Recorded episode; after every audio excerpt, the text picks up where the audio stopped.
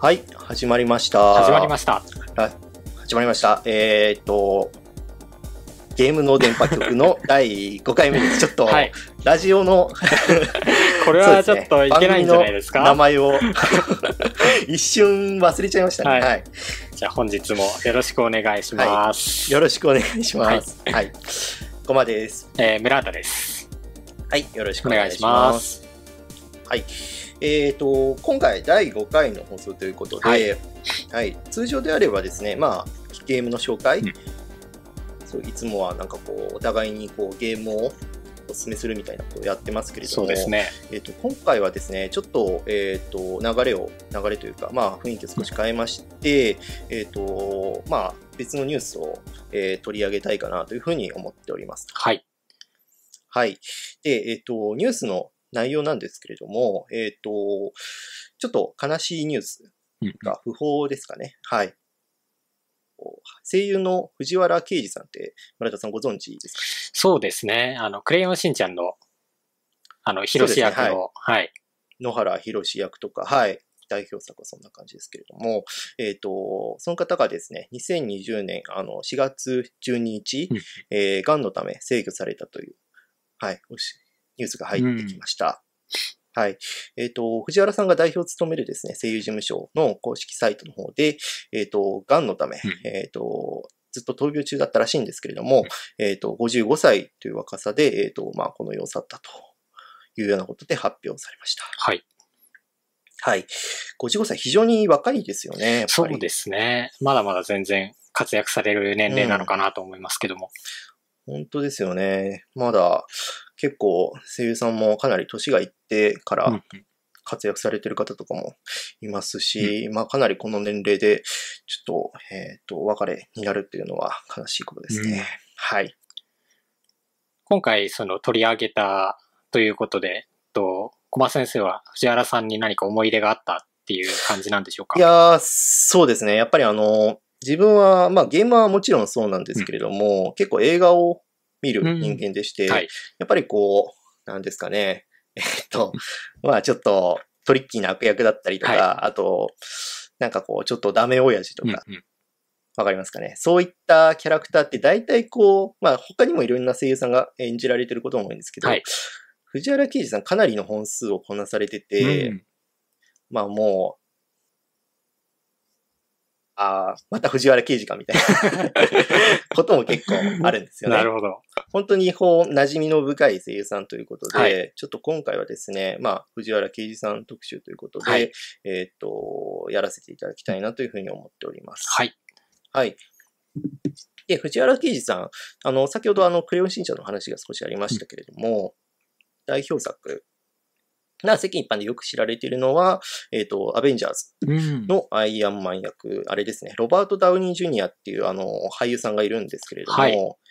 はい、えっ、と、その俳優さんの声を基本的に演じられてますね。うん。これあの、えっ、と、なんていうか、このアベンジャーズに関わらず、例えば、はい。あのシャーロック・ホームズ、ハリウッド版のシャーロック・ホームズも、うん。確かロバート・エニア、ロバート・ダウニー・ジュニア主演で、まあ、藤原さんですし、はい。あとは、そうですね、今度、えー公開される、もうこれも多分遺作になったんじゃないかなと思うんですけど、うんドクター・ドリトルはい。の、あの、リメイク版というか、あの、主人公が動物と喋れるはいはいはい。医者みたいな、はいはい。なんか多分、えーっと、はい、昔そういった映画があったと思うんですけれども、その新しい新作、ロバート・ダウニー・ジュニアが、えーっと、今回主役をやっていて、うんで、まあ、その声を当てられてたという感じですね。もう、RDGA といえば、はいえー藤原さんみたいな。感じです。はい。であとは、まあ、最近発売されたファイナルファンタジー7のリメイクはい。の、あと、レノ役はい。ですかね。へーはい。まあ、これは、はい。ファイナルファンタジー7結構映像化、まあ、リメイクが出る前からされてて、まあ、その声優さん、はいレノの役をずっとやられてたみたいな感じですかね。うんうんうん結構こう、レノは若いキャラクターなんですけれども、はいそういった、なんかこう、若めのキャラクターもいけるよっていう、うん。はい。藤原さん本当に、まあ、声質もちょっと変えられるような方でしたね。幅広いですね、だいぶ。はい。本当にまあ、なんていうんですかね、はいこう、キャラクターの年だとか、うんうんあとまあ性格だとか、あんまりこう関わらず、はい本当にいろいろなキャラクターの声を当てられてたかなっていうのうんが印象深いです。確かに。今ちょっと藤原さんのウィキペディアのページをちらっと見たんですけど、あ、本当ですか？ははいい。出演作めちゃめちゃ多いですね。スクロールしてもスクロールしても大変。大変なことになってますよ、これ。はい。本当に多分、村田さんもあんまりこう、なんていうんですかね、こう、覚えはないのかもしれないですけど、はい意外と聞いてると思いますよ。そうですねこうあ、この役藤原さんだったんだっていうキャラクターが結構いるんじゃないかなとはい。思います。はい。なんでね、こう亡くなった後に分かる偉大さといううん。確かに聞いてみればそうだったっていうのは多そうですね。はい、あると思います。はい。で、えっ、と、ちょっとですね、えっ、と、制御されるまでの流れを少し、えーピックアップしていきたいと思うんですが、2016年の8月あたりにですね、えっ、と、まあ、ちょっとこの頃から体調が悪かったのかなということで、えっ、と、病気療養のため、えっ、と、長らくですね、休養してたんですね。まあ、大体1年近くですかね。えっ、と、まあ、その頃に、えっ、と、まあ、クレヨンしんちゃんの野原宏役も一回降りて、で、他の、えー森川さんという別の声優さんに、えっ、と、代役を頼んでた、みたいな。そういった流れが実はありました。ただですね、その頃はあんまりこう、なんだっていう、まあ、自分が単に知らなかっただけかもしれないですけど、そんなにこう、あ、ちょっと声の調子が悪いのかな、うん。ぐらいの感じに個人的には思ってて、深はい。刻な感じではなかった。そうですね。あんまりこう世間でも騒がれてなかったと、多分まあ本人が隠されてたんじゃないかなと思うんですけれども、はい。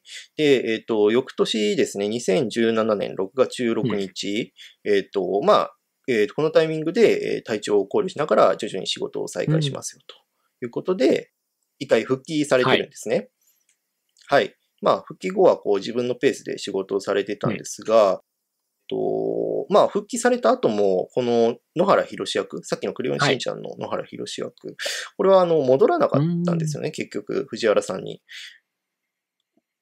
大役の、えっと森川さんにお願いをしてて、で、その後、また藤原さんに復帰するのかなと思いきや、そうではなく、はい、ずっと森川さんのままだったと。うんまあ確かにこの辺はちょっと違和感があったというか、やっぱりこう、自分の病状を知った上で、こういうふうに、えーっと、まあ、ちょっと今後は別の人に任せるみたいな、こう役の引き継ぎみたいなのもすでに始められてたのかなというふうに思います、ね。なるほど。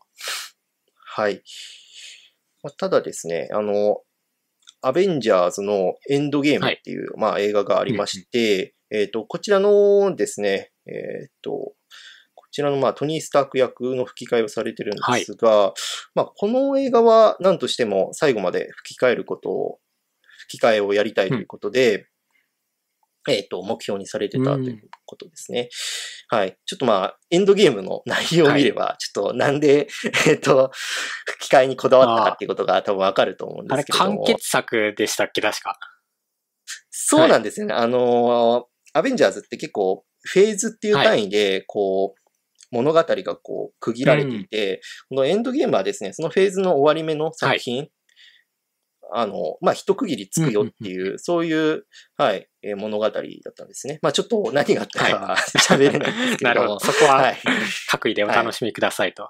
知ってる人は、あってなってると思いますけど、はい。ちょっと、はい、見てもらえるといいかなと思います。はい。で、あとはそうですね。まあ、こういった経緯があって、で、まあ、今回の、えーニュースに至るということなので、まあ、そうですね。本人もなかなかこう、本当に最後の最後の力を振り絞って、まあ、最後までこう、お仕事をされてたということで、うんやっぱりこう、プロフェッショナルっていう、そうですね。うん、なんか、覚悟を感じますね。感じますよね、本当に。もう、なんていうか、こう、少しでも多くの人に、こう、ね、素敵な作品を届けたいっていう、そういった思いがあったんじゃないかなというふうに思います。はい。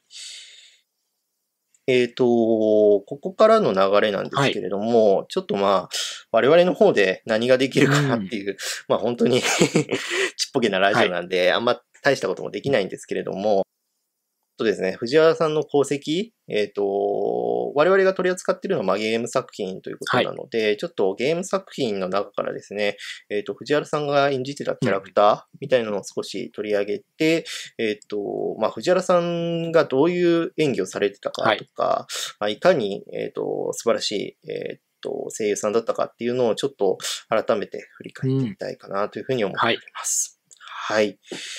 ということで、まだまだちょっと続きますので、よろしくお願いしますよろしくお願いします。という感じですねはい。はい。ということで、えーっと、まあ、藤原さんが演じてたキャラクターですね。まあ、何パターンかありまして、本当にいろいろなキャラクターを演じられてた方なんですけれども、まあ、結構印象深いぞっていうキャラクターはその中でもはいいるんですね。はい。藤原さんは、まあ、声質はちょっと、えっ、と、まあ、ダンディみたいな、ちょっと渋い声で、えっ、と、まあ、ちょっと色気のある声質かなというふうに思います。本当に、えっ、と、若いキャラクターからおっさんキャラまで、まあ、何でもこなすよって方で、こうまあ、本当にですね、何でもやりますね。ギャグからシリアスも何でもやるし、なんかこう、物静かなキャラもできるし、うるさいキャラもできるし、みたいな。はい。本当にもう何にもなれる方ということで。えっ、と、代表的なキャラクター、えっ、と、いくつかあるんですが、まあ、悪役非常に印象的ですね。うん悪役。えっ、と、今回取り上げるのが、えっ、と、ファイナルファンタジー15の、まあ、アーデン。ン。はい。えー、村田さんもファイナルファンタジー15はいは遊びました。確かに、アーデンはいか。遊びましたなるほど。はい。そう、ちょっと、実は、アーデンもこの人。言われてみればそうですねヒロシでしたね。はい。ヒロシですね。はい。で、まあ、このキャラクターはですね、えっ、と、ゲームをプレイしてない方のために少し説明すると、主人公が、えっ、と、ルシスか。うんルシスっていう国に属してる、まあ、そこの王様なんですけれども、ニフルハイムっていう、まあ、敵国ですね。戦争をしてる相手の国。えっ、と、まあ、そこの、えっ、と、えーまあ、ちょっと偉い人、お偉いさんみたいな感じでですね、敵国のボスみたいな感じなんですけれども、えっ、と、主人公たちの、えっ、と、旅をですね、行く先々で手出して、手助けしてくれるっていう、ちょっと、あの、トリッキーなキャラクターそうですね。なんか狂言回しみたいな感はじですね。そうですね。本当に、なんか うさんくさいおっさん引っだな、かきみたいな回していくよ。うな、そんな感じでしたね。はい、はい。はい。物語を、はい、みたいな感じだったと思うんですけれども、おまあ、ちょっとネタバレ、ネタバレというか、まあ、ちょっと15をこれからやるよって人は、えっ、と、まあ、ここから先ちょっと気をつけてほしいんですが、えっ、と、その正体はですね、まあ、実はルシス王家の、まあ、遠い先祖ということで、えっ、と、まあ、要するに主人公の祖先みたいな感じでしたね。はい。で、えっ、と、まあ、要するにです。このキャラクターなんですけれども、えっ、と、もともとはルシス王家の人間で、えっ、と、善良な青年でしたと。で、えっ、と、まあ、特殊能力を彼は持っていて、えー人間や生物、こういったものをですね、まあ、死骸っていう、まあ、ちょっと、えーモンスターに、わかりやすくすると、なんかこう、ちょっと意志のないモンスターに変貌させてしまうみたいな、そういった寄生虫がいて、えーっと、まあ、それをですね、駆除できる、治療できるっていう、まあ、特殊能力をですね、えーっと、このキャラクターは持っていた。まあ、この治療ができるので、人々からですね、まあ、民衆からこの寄生虫を除いて自分の体に取り込んで治療するっていう、そういったことをやってましたと。はい。まあ、当然、民からは感謝されるんですけれども、まあ、この治療の仕方がですね、この自分の体に取り込んでる、あの、この悪い死骸っていう寄生虫を体に取り込んでるってことなので、えっ、と、まあ、その結果ですね、えっ、と、自らの死骸化がだんだんだんだん進んでいって、最終的には、あの、不老不死の体になってしまうという。なんですかね、こう、えっ、と、うんミイラ取りがミイラになるみたいな。まさに、はい、そんな感じなんですけれども。で、まあ、そういった経緯で、えっ、と、まあ、要するにですね、で、この、まあ、本人は、えっ、と、善意でこういった治療を続けてたんですけれども、ルシスの王にふさわしい人間を決める、あの、まあ、そういった祭典みたいなのがあるんですけれども、まあ、そこでですね、彼は結局その体が汚れてるよっていうことで、えっ、と、王になることを拒まれてしまうんですよね。はい。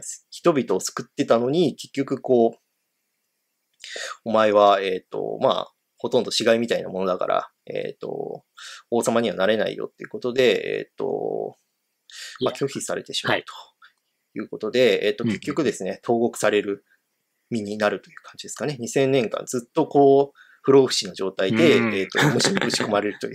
いや、悲劇を背負った感じですよね。そうですね。まあ、この間はもうずっとこう、像を募らせて、で、まあ、うん。最終的にこう、ルシス王家をこう、ルシス王家に対して復讐を誓うっていうような、うん。そういったキャラクターになってますね。まあ、敵役なんですけれども、なんていうかこう、この2000年という期間の長さもそうなんですが、やはりですね、バックボーン、本来はなんかこう、救済者っていう立ち位置で人々を救ってたっていうキャラクターなので、まあなんというか狂気とこう悲哀がこう入り混じったような、ちょっとこう複雑なキャラクターになってたかなというふうに思います。うん。うん単純になんか悪っていう感じではないですよね。そこに至るまでのプロセスがいろいろあって。うん。やっぱりこう、それぞれ、えっ、と、そういった道にたどり着くまで、まあいろいろな経緯があったのかなというふうに思いますね。うんはい。ということで、まあなんていうか、こういうバックボーンがいろいろあるキャラクターを藤原さん演じられていたということで、まあ、かなりこう、フィットしてましたよね、本当にこう。実際プレイする時も、そうですね。まあ、最初はうさんくさいおっさんだなってところかはいら始まって、なんかこいつやべえやつだな、みたいな。うんうんうん。なかなか演技もハマり役だったかなって思いますね。そうですね。本当にこう、ノリノリで悪役やりますよね、この人ね。はい。確かに。はい。はい。けどなんか、なんかのインタビューで言ってたんですけど、本当はなんか、こう、悪役を演じるの本人は辛いみたいなこと言ってましたね。へえ、はい。そうなやっぱりんですね。こう、はい。なんというか、こういった悲しさがを背負ってるキャラクターを演じるのは、なかなか、まあ、やっぱり感情移入していくと、ちょっと辛いなって思うところがあるのかうん。と思います。はい。まあ、本当にキャラクターになりきって演じられてたのかなということですね。はい。はい。ということで、えーっと、まあ、悪役一人目ということで、アーデン以前には紹介させていただきました。はい。で、えー二人目のキャラクターですね。はい。えーっと、取り上げるのは、竜が如くゼロ。竜が如くシリーズ、村田さんやったことありますか？は、実はやったことないんですよ。なるほど。どういう立ち位置なんでしょうか？はい。ちょっとじゃあ、それも踏まえて説明しますね。はい。はい。えっ、と、まあ、竜が如くゼロということで、まあ、えっ、と、ナンバリングのゼロということで、本当にこの始まりの始まり、うん。えっ、と、まあ、無印のちょっと前の話になりますかね。えっ、はい。と、キャラクターは、まあ、えーと、竜が如くシリーズといえば、桐生一馬というキャラクターがいるんですけど、もう一人ですね、えっ、と、竜が如くゼロでダブル主人公制でやってまして、はい。えっ、と、真島五郎っていうキャラクターが出てくるんですね。真島五郎。はい。はい。えっ、と、この真島五郎っていうキャラクターはですね、まあちょっと、はいえっ、と、なかなか、えっ、と、無印で出てくるときはですね、なんていうかこう、ヘビ柄のジャケットを着て、あと左目に眼帯をしてて。なんかこう、いかにも怪しい感じの 男で、で、なんかこう、ドスって上がりますかね。はい、あの、短い刀の。はい。ヤクザが持ってる、まあ、担当みたいな感じなんですけれども、まあ、その刃先をなんかペロペロ舐めてるような、だいぶ来てますね。だいぶ来てますね。はい。まあ、島野の狂犬なんて意味を持ってたりする、はいなんかこう、武闘派のヤクザ。うん。これが、あの、真島五郎っていうキャラクターなんですけど、はい。この真島五郎の声ではなくってですね、えっと、はい別のキャラクターの、えっと、声を当てられてて、まあ、西谷誉っていうキャラクターなんですけれども、えっと、はいこの人がですね、この真島五郎に多大な影響を与えた人物ということで、えっと、はい出てきます。はい。実はですね、この真島ってキャラクターなんですけれども、えっと、この無印以前はですね、すごい真面目なキャラクターで、えっと、なんですかね、本当にもう、えっと、キャバレー、えっと、キャバレはい。ーを運営してて、なんかこう、はい。スーツ姿で、なんかこう、接客をしてるような、あら。で、なんか、お客様に対しても、礼節正しくて、へえ、全然刀ペロペロ舐めるタイプじゃないですね。そうです。よ、舐めないですね、これ。パフォーマンスでも舐めないような、まあ何がどう転んだらこんなキャラクターに変わっちゃうのかみたいな。この真島五郎っていうキャラクターがどういった風に成長していくのかっていうのを見届けるっていう、そういったあの成長ドラマの話にもなってます。はい。で、えっ、と、この西谷誉っていうキャラクターなんですけれども、はい。えっ、と、まあ、性格はですね、えっ、と、刹那的な快楽主義者。はい。喧嘩が大好き。なるほど。はい。なんかもう、破天荒な人ですね、本当に。いかにもな感じがきましたね。うん。まあ、ヤクザらしいといえばヤクザらしいんですけれども、はい。えっ、と、まあ、ただですね、バカ、ただのこう喧嘩バカっていうことではなくって、あの、ヤクザらしくこう、しっかり筋は通すうんと。いうような、そういったキャラクターになってますと。はい。えっ、と、ちょっと、こんなエピソードがありますっていうのを少し紹介しますね。はい。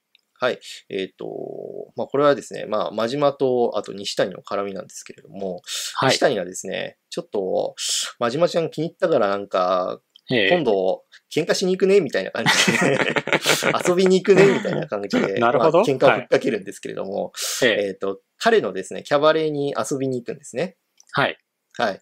えっ、と、まあ、その遊びに行って、えっ、と、真島はですね、まあ、ただ、その、お客様とは喧嘩はしませんと。はい。西谷は、えっ、と、キャバレーに客として、えっ、と、うん遊びに来ているので、はい。はい、ちょっと、うちは支配人なんで、客とはさすがに喧嘩しませんよっていう。なんかこれ当たり前の反応ですよね。はい。まあそうですよね。まあ、真面目というか、それが普通なわけ当ですけどね。然の、はい、感覚まひってますけど、それが普通ですから。はい。で、まあ、ちょっと、しゃあないな、えっ、と、真島ちゃん釣れないなってことで、はい。えっ、と、西谷はですね、なんかこう、警察に通報するんですね。うーん いきなり電話をし、て、はい。はいえっ、と、ちょっと、キャバレー、あの、グランド、あの、グランドっていう、この、真島が経営してるキャバレーの名前ですね。はいうんグランドにちょっと、不審者出たから、なんとかしてみたいな感じで、急に電話をかけるっていう、はい。まあ、その不審者、要するに自分のことなんですけれども、はい大胆不敵な感じが。大胆不敵ですね。はいなんか、やることなすことトリッキーで、確かに。はい。で、えーまあ、要するに、真島ちゃんに対して、えっ、と、まあもう俺客じゃないから、早速喧嘩できるよねってことで、筋は通して喧嘩をするっていう、はい、はい。そういうことなんですよ。なかなか、まあ、ちょっとこうね、自分の欲は優先するけれども、相手も顔を立てるという、まうん。あ、しっかりとこう、理屈は、ね、彼なりにあるというそうですね。ロジックはあるって感じがしますね。はい。なかなかまあ、ちょっと、なんていうんですかね、こう、やることが読めないっていう意味では、うんかなりこう、魅力的なキャラクターになってるんじゃないかなというふうに思います。はい。ちょっとですね、藤原さん、こういうトリッキーなキャラクター演じるのがすごい得意ですかね？はい。またなんか演技の難しそうな感じしますけどね、むしろ。そうですよね。やっぱりこう、はい単純なキャラクターじゃないっていうか、はいまあ。ただただこう、暴れたいキャラクターうんっていうわけでもなく、なんかこう、ちょっとこう、一癖あるような、うん。うん。はいはい。キャラクターにはなってるかなというふうには思いますうんね。暴れたいだけかもしれないですね。はい実は。実は、はい。そうかもしれない。はい。言ってて思いました。まあ、えっ、と、ただですね、こういったちょっと、うんえっ、と、破天荒なキャラクターを演じるのも、えーはいとかなり魅力的だし、ということでうん紹介しました。はい。はい。えっ、と、他にもちょっと魅力的なヴィランということで、えー紹介していくんですが、えっ、と、はいバットマンのジョーカーってわかりますかね？うん。バットマンの映画はなんか、どれか一個だけ見たことありますね。ああ、ダークナイトとかですかね。かもしれないですね。はい。あのーなんか、ジョーカーのビジュアルは見た記憶がありますね。はいはいはいはい。えっ、と、あれですね。まあ最近もまたジョーカーの映画やってましたけど、その一個前のジョーカーかなと思います。藤原さんがやってたっていうことは。ああ、なるほど。はい。はい。あの、そうですね。はい。その映画にも、えっ、と、同じ、えー声で登場されてました。はい。えっ、と、本作は、えっ、と、バットマンアーカムナイトという、アーカムナイトという、まあ、うんゲームになってまして、で、まあ、そこのジョーカー役も藤原さんが演じられてますと。はい。はい。まあ、バットマンのジョーカー役といえば藤原さんだなっていうような、まさに、そんなイメージですかね。はい。で、このジョーカーっていうキャラクターなんですけれども、まあ、えっ、と、はいコミックスなり映画なりも、まあ、どんなメディア作品でもまあ、基本的にこう、ちょっと性格が変わってたりとかするんですけれども、基本的にはもうバットマンの永遠の宿敵っていう立ち位置にうん。いるようなキャラクターです。はい。はい。犯罪界のカリスマみたいな感じで言われているようなキャラクターで、もう本当にこう、犯罪を、えっと、もう楽しそうに楽しそうに、えーうん。人殺したり、銀行強盗したりとかするようなキャラクターで、はい。うん。えっと、まあ、その一方でですね、まあ、彼は法の外、はい。えっ、と、まあ、社会の外側にいる人間なので、えっ、と、まあ、そこからこう世の中を見てる、俯瞰してるっていうことで、まあ、世の中の本質をつくような言動をたまに取ったりだとか、はい。まあ、そうですね、ちょっとこう、名前の通り、こう、ユーモアがあるようなキャラクターでもあるんですが、ただうん、時にシリアスな演技もやるみたいうん。うんうんな。はい。そういった、えっ、と、感じになってますね。はい。で、このバットマン・アーカム・ナイトという作品なんですけれども、えーとはい本作で登場するジョーカー、こちらのキャラクターですね、なんとすでに死亡していると。ほう。はい、おやおやゲームが始まる前からなぜか死んでるんですね。はい。はいなんとということなんですが、じゃあもうジョーカー出てこないのそうですねと。さ。すがにそうはならなくて、はい。はい。まあ、このジョーカーがですね、まあ、前作、まあ、そのバットマンのゲームの前作で、えっと、はいまあ、遺体が焼かれる、あ、違うなうん。今作のオープニングが確か遺体で焼かれるシーンから始まるんですね。うん。はい。で、まあ、まあ、ジョーカーと別れみたいなところから始まるんですけれども、はい。えーっとですね、彼の、えーっと、なんですかね、こう、バットマンがジョーカーの血を輸血するみたいな、うん。そういった場面がありまして、はい。でさらにですね、まあ、作中でこう、ヴィランが使ってる恐怖ガス、うんうん。この影響を受けてですね、なんか、バットマンがですね、幻覚を見ちゃうんですよね。はい。はい。要するに、えっ、と、この、ジョーカーの血を輸血したことによって、だんだんだんだん、こう、ジョーカーの幻覚が見えてくるっていう。ほう。はい。なのでですね、えっと、まあ、本来ならば死んでて登場しないキャラクターなんですけれども、こう、はい。幻覚みたいにこう、付きまとってくるみたいほう。死してななお。はい。死してなお、えーと宿命ですねバットマンを追い続けるという、本当にバットマン大好きなんですよ。ええ。いやー、好かれたくねえ。はい。で、えっ、と、い演出がなかなか凝っててですね、はい。なんか普通にこうカメラとかふと、えっ、と、向けると、なんかうんジョーカーが普通に喋ってたりするんですよね。なんかこんな場所にジョーカーいないだろうってところにジョーカーが普通に突っ立ってて、なんはい。かこう、バットマンに話しかけてくるみたいほう。な。なのでまあ、どんなシチュエーションでも、どこでもジョーカーみたいな感じで、そんな。常にいる、はい。まさにパートナーですね。はい。パートナー。はい。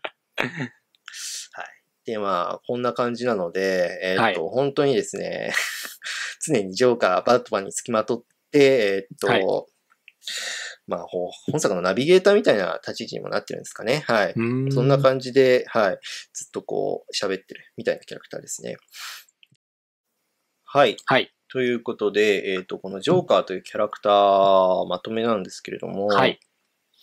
何ですかね、こう、ジョーカーって本当にこう演技がコロコロ変わるんですよね。うんなんていうかこう、ユーモアな、えーっと、溢れるようななんかこう、ちょっと、たまに可愛らしいなこいつって思うことが あるぐらい。なんかね、えーっと、ユーモアはい。溢れる演技をしたりだとか、あとはなんか、まあ、やっぱりこう、ジョーカー、えーっと、平気で犯罪もこなすようなキャラクターなので、はい。えっ、と、時にですね、まあ、恐喝したりだとか、うんあとまあ、真面目な顔で人を殺したりだとか、うんはい、そういった演キャラ、えっ、と、そういった演技をしたりだとか、うんうんあとは、あれですかね、まあ、急にシリアスになって、なんかはい語り出すみたいな、真面目に語り出すみたいな。まあ、作品によってはそういったキャラでないこともあるんですけれども、はい。はい。えっ、と、まあ、こんな感じでですね、本当に多種多様なうん演技をする、あ表現をするようなキャラクターなので、えっ、と、やはりですね、演技もそれに合わせてかなり、えー苦労されてたんじゃないかなというふうには思いまうす。ん。切り替えるの難しそうですね。それ聞くと。そうなんですよね。やっぱりこう、演技の難しさって、はいえっ、と、ひまあ、人それぞれもちろんあるとは思うんですが、うんただまあ、こう、漠然と、怒ればいいとか、泣いたらいいとか、うんそういった演技って、まあ、えっ、と、もちろん質が高いものを求められるというのもあると思うんですけれども、えっ、と、やっぱりですね、こういった演技をこう、コロコロ変えられるような、うんそういったところはかなり技術力が求められてくるんじゃないかなというふうに思います。そうですね。今までの感じ聞く限りだと、すごい器用な感じしますよね。演技の中で。そうですね。はい。なんというか、声優さんってこう、声質っていうのはあんまりこう幅広くなくてもいいらしいんですね。うんまあ、広ければそれだけいろんなキャラクターもできるとは思うんですけれども、はい。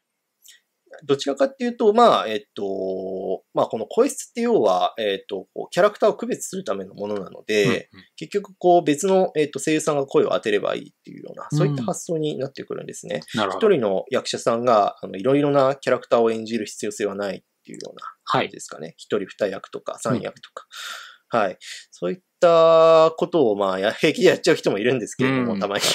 あんまり、えっと、山寺大一さんとかね、はい、いるんですけれども、はいはい。そういったものはですね、まあ、そこまで要求はされてませんよと。ただ、えっ、と、演技力に関してはですね、うんこのキャラクターの、えっ、と、まあ、表情豊かさとか、うんあの、奥深さとかを、えっ、と、表現するためにも、えっ、と、これはですね、まあ、コロコロ変えられた方が、いろいろな演技ができる方が、えっ、と、まあ、重用されるのかなというふうには思います。はい。藤原さんは、この、まあ、まさに演技派という感じで、はい本当に、えっ、と、多彩な演技ができる方でしたね。うんはい。はい。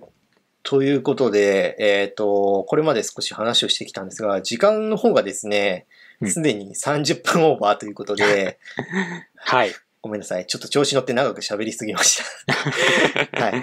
まだまだ続きそうですよね。そうですね。尺が欲しいので、ちょっとですね、ここで一旦中断して、えっ、と、今回前編ということで、またですね、えっ、と、次回の配信を後編ということで、やっていきたいなというふうに思います。はい。ということで、えっ、と、ちょっとまだまだ続きますので、えっ、と、次回の配信もお楽しみにということですね。はい。